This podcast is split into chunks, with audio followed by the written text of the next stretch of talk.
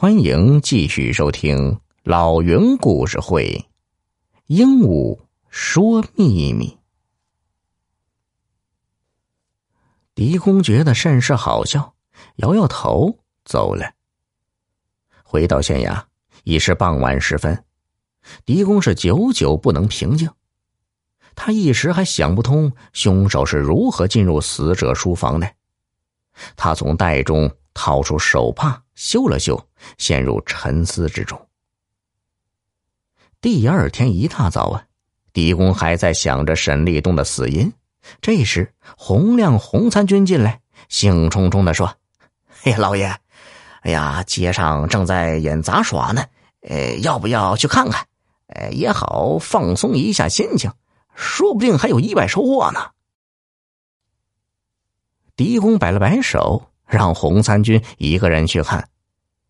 洪参军走后，狄公又拿出了那个杀死沈立东的凶器——血槽竹签。观看多时，狄公忽然眼前一亮，联系沈家人的奇怪表现，狄公突然有所悟。再去叫洪亮，人呢早已去看杂耍了。狄公则带上衙役直奔沈家。刚好路过演杂耍的场地，嘿，只见洪亮把脖子呀伸得老长，像一只公鹅似的往场子里看呢。狄公上去拍拍肩膀，洪亮这才是恋恋不舍的跟着狄公而去，一路走，那一路向衙役讲着鹦鹉衔牌的表演。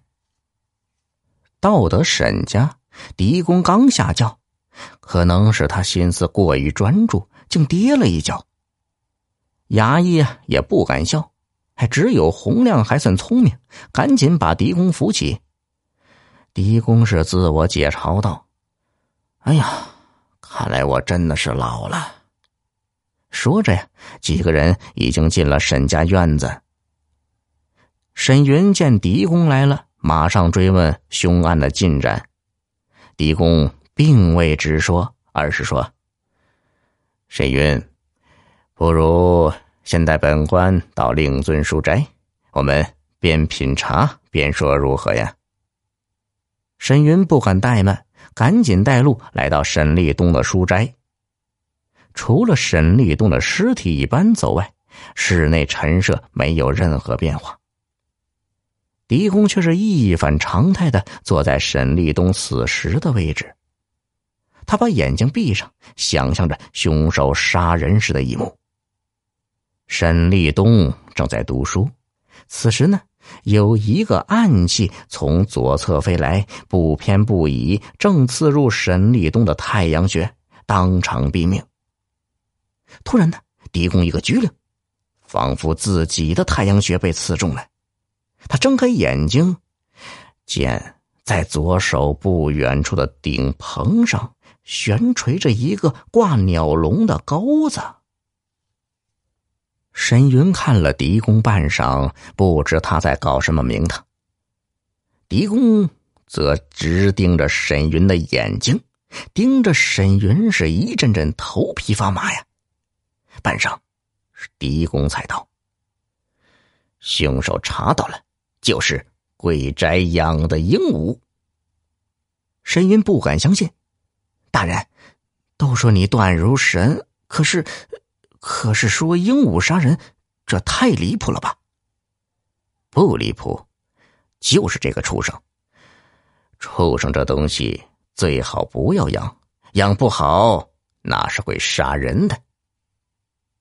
别说沈云想不通啊，我也想不通。就连跟来的洪参军也惊愕不已，心想：老爷年纪那真是大了。狄公看了看洪亮，问：“洪亮，你刚才去做什么了？”洪参军吓了一跳啊，心说：“这老爷要惩治我，那也不用在这里呀。”便回：“老爷，我出去看杂耍呀，这可是您同意了的。”狄公见洪亮误会了自己，哈哈，我是问你在看杂耍时都看到了什么呀？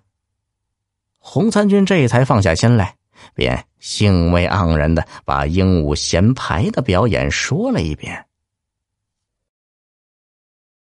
小耳朵们，本集已播讲完毕，喜欢的话别忘了订阅呀。